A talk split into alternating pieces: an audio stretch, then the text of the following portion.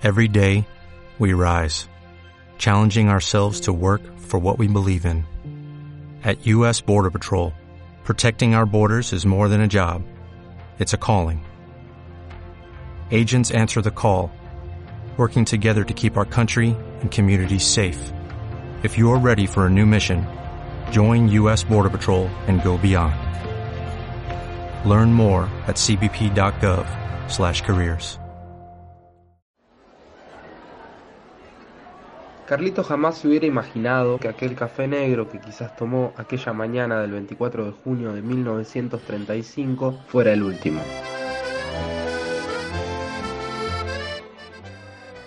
En ese momento se encontraba en el esplendor de su carrera.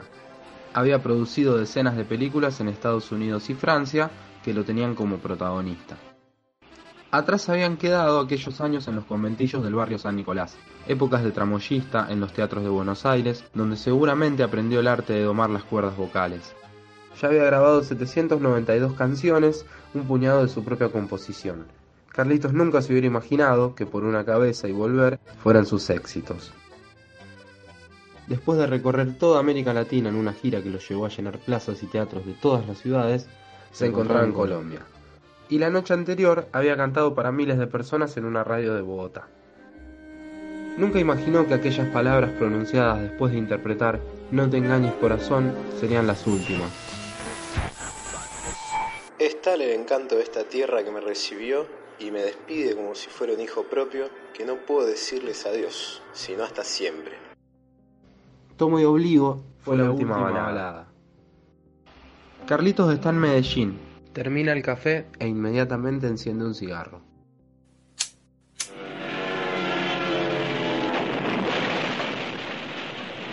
El avión se prende fuego. Después de un intento fallido de despegue, se estrelló con otra nave.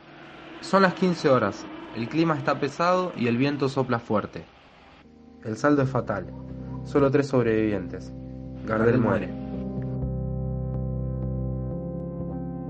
Las causas nunca fueron establecidas. La pista se encontraba en mal estado y según algunos el avión excedía el límite de cargamento permitido. Las empresas involucradas no dudaron en culparse. La investigación se cerró, jamás fue reabierta.